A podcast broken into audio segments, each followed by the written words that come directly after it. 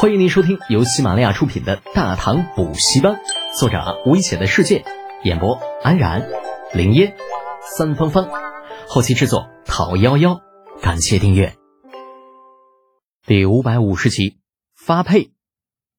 想着，李浩果断岔开话题，抛开李承前谋反不谈，指着被长孙无忌抱在怀里爱不释手的资料说道：“陛下。”太子殿下历时半年才整理出那些资料，臣以为最好能够挑出其中几条广发天下。这样一来，既可以让下边的官员做到心中有数，也可以大大改善咱们与草原部族之间的恶劣关系。李儿轻轻眯了下眼睛，恶劣关系，你是这样认为的？自然，其实这种事情很好理解啊。草原部族以游牧为主，生产技术落后，生活物资匮乏。为了生存，抢劫几乎成为了他们生活的一部分。在这样的情况下，我大唐强盛的时候，他们不敢侵犯我们，所以只能把主意打到其他部落的身上。这就是为什么草原部落经常会爆发战争的原因。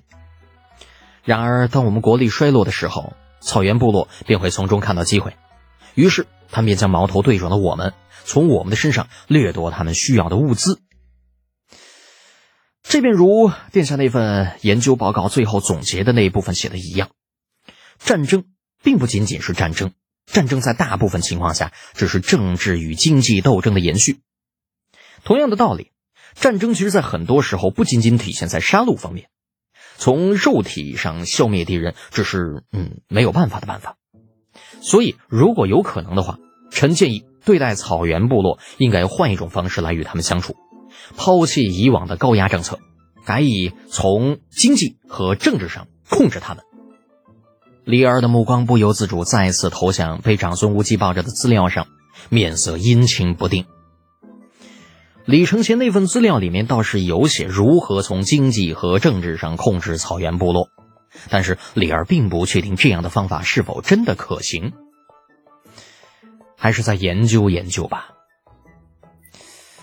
哎呀！现在做决定，还是为之过早啊！最终，李二下定决心，回头好好看看李承前弄出来的那个什么研究报告。等这次的事情慢慢淡化之后，再讨论如何着手实施。那就是这样，朕绝不会承认那资料里写的东西太过于惊世骇俗，也不会承认自家那个小混蛋会考虑如此深远的问题，更不会承认之前针对草原部落政策的失败。次日一早，一则消息引爆了朝堂：太子失德，着禁足三月。之前所应义学的差事，交由魏王李泰梳理。太子侍都李德俭蛊惑君上，着发配并州，梳理规划的突厥部族，并无旨不得返京。这家伙太子到底干了什么惊天动地的大事啊？知道的三缄其口，不知道的也不敢多打听。倒是李德俭，什么叫发配并州？这玩意儿发配了还能嗯署理规划后的突厥部族？那开玩笑也没有这么个开法吧？再说了，并州那可是李唐王室的龙兴之地，去那边你能叫发配吗？要是这也叫发配，朝堂上下有一半人愿意被发配，更不要说还有署理突厥部族这一项任命。突厥被打败之后，李儿将所有突厥部落全部迁徙到了河套地区，沿着黄河北岸分布着大概近二十万突厥人。梳理突厥部族，这他妈都相当于大都督了。毕竟之前的安北都护府大都督手下似乎就管理着不到二十万人，这到底是褒奖还是惩罚呢？怎么就让人看不明白嘞？李浩对于周围的窃窃私语充耳不闻。此时，他脑子里想的全都是李二昨天晚上那一番话。此去并州，如果不能在一年之内将那些规划后的突厥人管理的井井有条，他李德俭就准备打一辈子光棍就好了。没错，这就是威胁。不信就试试。李浩完全不记得自己是怎么走出东宫的，只知道这辈子怕是当定单身狗了。早知道这样，当初就应该一不做二不休，直接把李雪燕和程茵茵那俩丫头直接娶了。那什么十八不十八，那娶回家养着，这这就跟放在外边养着那玩意能一样吗？现在好了，就到嘴的鸭子，弄不好就要飞了。要是真在并州搞不定突厥人，那老子哭都找不着坟头啊！苍天呐，大地呀，老子到底是招谁惹谁了？为什么要受这份罪呢？李浩连如何回的家都不知道，浑浑噩噩的，整个人像是被抽掉了脊梁骨。发配并州什么的，对他来说算不得啥。人生在世，去哪儿躺着不是躺着呀？可问题是，蜀里突厥部落，你这算怎么一回事呢？那明明是李承乾的任务，好不好？跟我有什么关系？凭什么让我去顶这个雷雷？与李浩的反应截然相反的是李靖与洪福的态度。这对夫妻档对于儿子去并州可谓是喜闻乐见啊，就差没有广邀宾朋、大摆宴席了。德简呐，我说你这孩子到底怎么一回事？洪福在给李浩做了半天的思想工作之后，终于还是不耐烦了，柳眉倒竖，大怒道：“并州那可是陛下的龙兴之地，咋让你去，你还不高兴咋的？”不错，并州镇守那可不是一般人能够做的。想当初太上皇，爹娘，您二位就别说了，当心被人对号入座。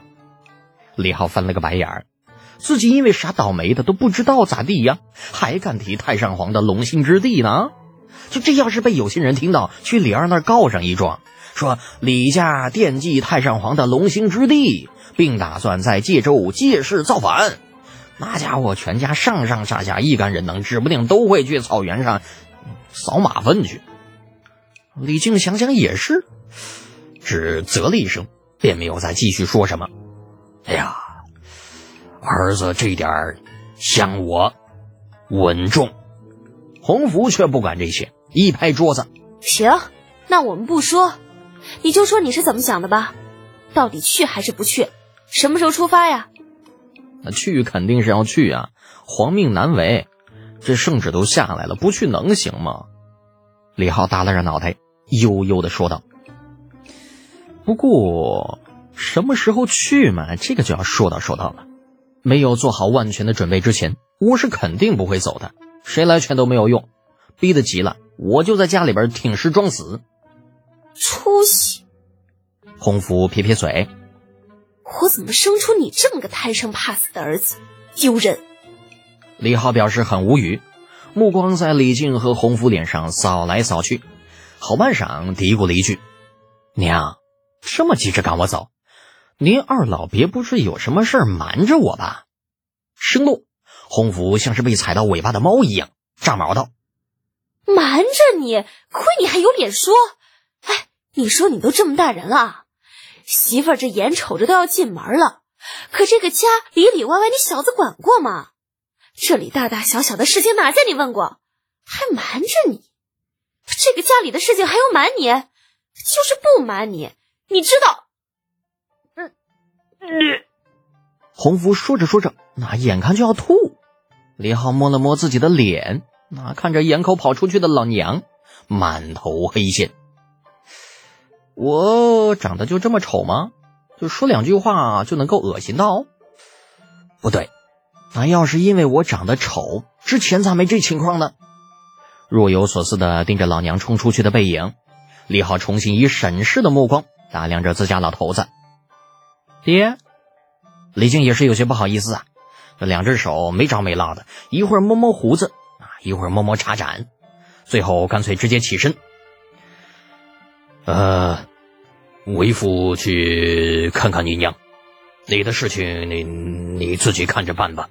啊，莫名其妙，闹哪样呢？这是，老娘走了，老头子也走了，李浩与唯一留下的老管家老陈。面面相觑，这那啥，他他俩这是怎么了？老陈纠结了半天呐，吞吞吐吐的说道：“呃，少爷，呃，夫人有喜了。你说啥？啊，这刚刚入口的茶水化为漫天水雾，喷了老陈满头满脸的。李浩眼珠子瞪得老大，我娘有喜了。那就有娃了呗。老陈蓦然点头，这好单纯的少爷，连有喜了是啥都不知道，这，哎呀，这将来可咋整哦？李浩在这跳了起来，哼，怪不得他们巴不得我快点离开，原来是怕我在家耽误他们养胎。这、这、这还有天理没有啊？啊，有了小的忘了老的，我、我，嗯，虽然这么说有点不大合适，但是话糙理不糙。老陈没有半点反驳的意思，讪讪一笑。呃，少爷，呃，老朽还有些事情没有处理好，先忙去了啊。说完，老陈也脚底抹油，直接闪人了，留下李浩一个人坐在客厅中，风中凌乱。发生了什么？怎么转眼间就老子就从人见人爱变得狗憎人厌了嘞？本集播讲完毕，安然感谢您的支持。